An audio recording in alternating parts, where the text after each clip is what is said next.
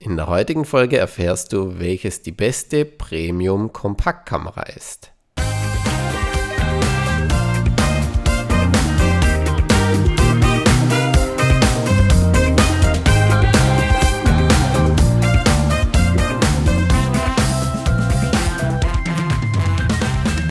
Hallo Andreas, ich bin die Elisabetta noch einmal. Äh, ich habe äh, den Podcast über die perfekte Kamera für Reisen gehört. Sehr interessant. Ähm, du empfiehlst unter anderem eine Sony DSC RX 100 Mark IV. Ich habe letztes Jahr mh, zufällig eher die Vorgängerin gekauft, Sony DSC RX 100 Mark III. Äh, kann ich davon ausgehen, dass diese Kamera genauso gut ist wie die Nachfolgerin? Gibt es große Unterschiede? Ähm, ich habe wenig damit fotografiert bisher, muss ich sagen. Äh, das, was ich vermisse, ist äh, so ein Zoom ein ähm, richtiges Teleobjektiv, was äh, mir eben ziemlich fehlt. Deswegen hatte ich die Kamera jetzt auf meinem Urlaub nicht. Ich hätte nur geheult, äh, weil ich die Bären in Kanada damit nicht hätte fotografieren können. Äh, danke für äh, deine kurze Antwort. Äh, danke für die gute Arbeit und bis bald. Ciao. Herzlichen Dank, liebe Elisabetta, für deine Frage und ich will sie äh, speziell für dich beantworten und auch noch ein paar Hinweise für die anderen Leute geben. Ähm, dieses Mal drehe ich mal den Spieß um und beantworte sie, beantworte sie erstmal für dich. Und zwar ähm, die neuen Modelle, also Mark IV oder Mark V von der Sony RX100, die haben die exakt gleiche Brennweite. Also sprich, 24 äh, bis 70 mm, wenn man es aufs Vollformat umrechnet. Und speziell bei deiner Frage nach Kanada-Bärenfotografie hätte ich ungern damit fotografiert, sondern natürlich lieber mit entsprechend längeren Brennweiten, 70-200 oder 300 oder noch länger, je nachdem, wie weit die Bären entfernt sind. Also sprich, das ist kein, kein typischer Anwendungsfall für diese Kamera. Also da, aus diesem Grund würde ich da auch nicht aufrüsten, wenn du bereits eine RX 100 Mark III besitzt. So, dann nochmal für alle anderen, die hier zuhören. Ich persönlich finde die RX 100 eine geniale Kamera aus dem einfachen Grund, da ist ein relativ großer Sensor drin verbaut. Der ist in Anführungszeichen halb so groß wie der von einer äh, Spiegelreflexkamera ähm, und zwar von einer so, sogenannten Crop-Kamera. Also um es genau zu machen, das ist ein 1 Zoll Sensor. Wenn man es mal in Millimeter angeben will, weil Zoll, hm, was ist das nochmal genau? Das war doch dieses komische amerikanische Format. Und äh, die Antwort ist, oder amerikanisch-englische Format, der Sensor ist 13,2 mm mal 8,8 mm groß. Das ist ziemlich groß. Schaut mal auf euer Smartphone und guckt mal, wie groß da hinten die Linse ist. Und jetzt müsst ihr euch noch denken, der Sensor dahinter, der ist noch kleiner als die Linse. Da reden wir von wenigen Millimetern. Also sprich, ihr bekommt in so einer RX100 einen riesengroßen Sensor. Der hat in allen Fällen 20 Megapixel und Sony ist so verrückt, die, die verkaufen gleichzeitig drei verschiedene Modelle davon. Also Stand heute sind drei Modelle auf dem Markt, die kamen im Jahrestakt raus, 2014, 2015, 2016, ähm, Mark 3, Mark 4, Mark 5 und vielleicht gibt es inzwischen sogar schon Mark 6 und ich habe sie verpasst. Ähm, und die haben einen erheblichen Preisunterschied. Also ihr kriegt die Mark 3, zwischen Mark 3 und Mark 5 sind rund 500 Euro Preisdifferenz.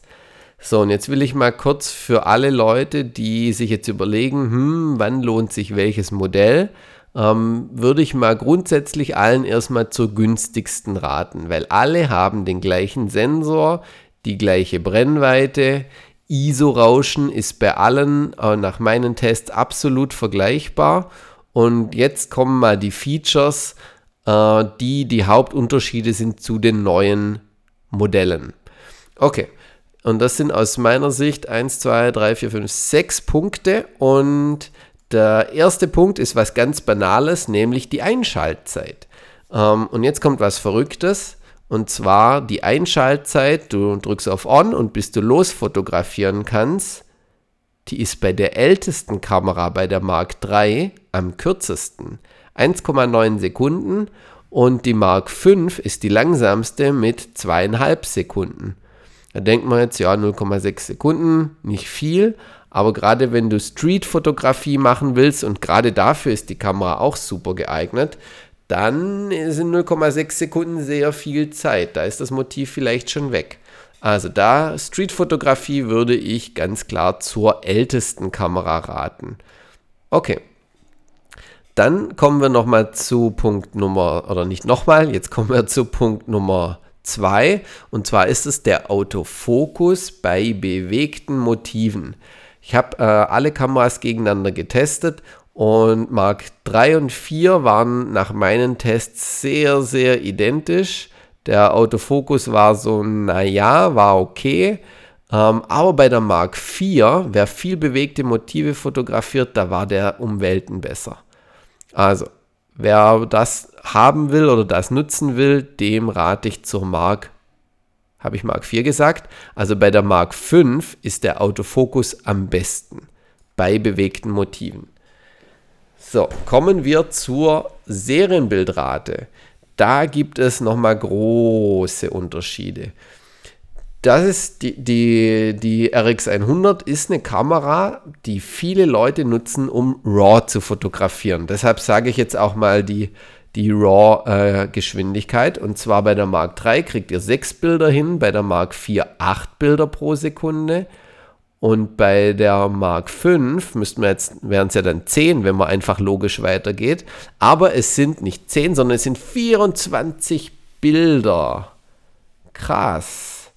Also sprich, da passiert ganz schön was. Und das solltet ihr euch mal auf der Zunge zergehen lassen, beziehungsweise ähm, wer Serienbilder macht, Sportfotografen, auch Tierfotografen, denen rate ich da tatsächlich eher zur Mark 5.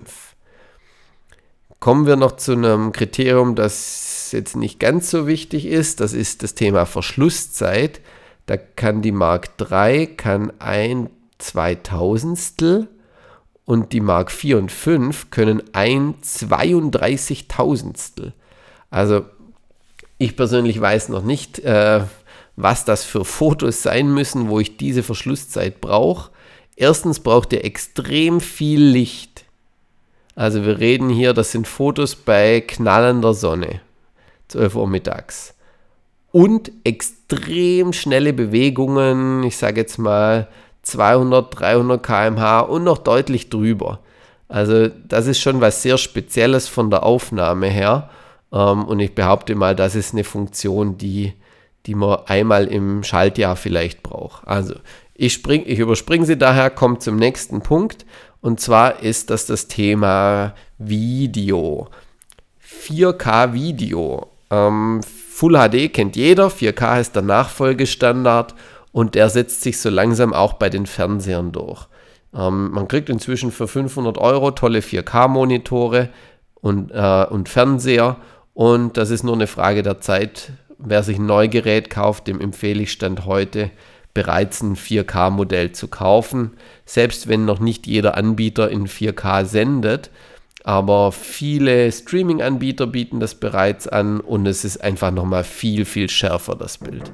Und von dem her, wer, für, wer Video nutzt, dem empfehle ich die Mark 4 oder Mark 5, weil nur die können 4K Video. Vor anderthalb Jahren dazu gezählt. Das ist echt krass, was da alles passiert. Und du könntest dich nur für diesen Zweck einer Gruppe anschließen. Es gibt da ganz, ganz viele so Kleinanzeigengruppen. Da kannst du kostenlos Sachen einstellen.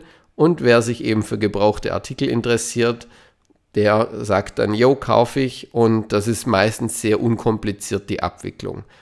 Also, Auch dort gibt es meines Wissens Stand heute immer noch keine Gebühren, irgendwelche Verkaufsprovisionen etc.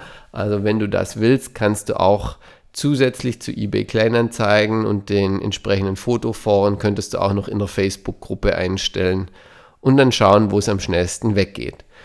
Und zu guter Letzt, du hast es auch schon erwähnt, ein Ladengeschäft. Ähm, ich kenne mehrere Ladengeschäfte, die, die teilweise schon ehrlich sagen, äh, wenn du mehr Geld oder wenn du möglichst viel dafür kriegen willst, dann verkauf sie selber. Ähm, das, das ist einfach der Tatsache geschuldet, dass der, der Laden, der ist natürlich erstmal darin interessiert, Neuware zu verkaufen. Also der will jetzt nicht 500 alte Kameras bei sich rumliegen haben, sondern der will natürlich nur das, the, new shiny stuff, die schönsten neuen Kameras rumstehen haben. Also erstens mal will er nicht so viel Kapital binden äh, und zweitens für den Aufwand, den der Händler betreibt, der macht das ja nicht zum, äh, um sozusagen zum Vergnügen oder weil er äh, weil er zu viel Geld hat, sondern ganz einfach, weil er damit dann auch nochmal etwas verdienen will. Viele, äh, viele haben entweder eine Preissuchmaschine dafür oder, das kenne ich auch von manchen, die nutzen, also der Händler sucht auf eBay, guckt sich die Durchschnittspreise an und geht da dann drunter. Weil er muss es jetzt nachher selbst noch verkaufen, muss eventuell noch eine Provision zahlen, eventuell liegt es noch eine Weile rum bei ihm, bis es verkauft wird, dann geht der Preis währenddessen nochmal runter, also da ist schon ein gewisses äh, Wertverlustrisiko drin, das der Händler dann abdeckt. So, das war jetzt sehr negativ über den Händler. Andererseits ist das natürlich mit die komfortabelste Möglichkeit, wenn man jetzt sagt, hey, ich spaziere in den Laden rein, ich nehme die neue, du hast gerade gesagt, das Fuji X-System beispielsweise nimmst du mit, ich drücke dem meine alte Kamera in, den Hand, in die Hand, das wird gleich vom Kaufpreis abgezogen und ich muss keine Fotos machen, ich muss mich mit niemandem in Anführungszeichen rumkommunizieren. Also auf eBay Kleinanzeigen habe ich beispielsweise ich wollte da mein iPhone verkaufen und ich habe über 20 Nachrichten mit Leuten geschrieben, die dann hinterher alle nicht gekauft haben. Also da ist teilweise auch ein Hin und Her und dann stellen die äh, Fragen, antworten nie mehr etc. Und beim Händler ist das einfach nach einer Transaktion erledigt. Und entsprechend bei deiner Ausrüstung könnte ich mir sogar vorstellen, dass du eventuell sogar fast nichts mehr Aufpreis bezahlst oder je nachdem, wie viele Objektive du noch dazu kaufst. Wenn du natürlich alle Fuji-Objektive mitnimmst, die es so gibt, dann musst du natürlich noch was draufzahlen. Aber du weißt, worauf ich hinaus will. Kann sein, dass damit mit dieser einen Transaktion alles zwei Fliegen mit einer Klappe geschlagen sind. So, also das waren meine Erfahrungen zum Thema Verkauf von Ausrüstung. Wenn du denkst, hey, das waren ein paar gute Tipps, das, ich kenne auch noch jemanden, der auch Fotoausrüstung hat und die verkaufen will, dann leite diese Podcast-Folge gern an die Person weiter. Dann kann er oder sie auch noch ein bisschen ein paar Tipps mitnehmen. So, und ich sage jetzt vielen Dank fürs Zuhören. Bis bald, gut Licht, dein Andreas. Du bekommst die Videos kostenlos, wenn du auf dein-online-fotokurs.com gehst. Dort gehst du auf kostenloses und dort auf den Menüpunkt Kameras, die du auf keinen Fall kaufen solltest. Da gibt es eine kurze Einführung von mir und dann bekommst du E-Mails zugeschickt. Das alles kostenlos, kein Abo, 0 Euro. Und da gibt es viele, viele Tipps zum Kamerakauf und auch speziell Fallen, es sind Kameras im Gesamtwert von über 20.000 Euro bespreche ich da, sodass man, äh, sodass du keinen Fehlkauf machst. Das wollte ich sagen. Also, hol dir diese Videoserie, wenn du sie nicht schon hast. Und ich sage noch einmal die Adresse dein-online-fotokurs.com und Foto mit F geschrieben. So, das war's für heute. Wir hören uns wieder in einer in der nächsten Podcast Folge. Ich wünsche dir gut Licht bis dahin und bis bald, dein Andreas.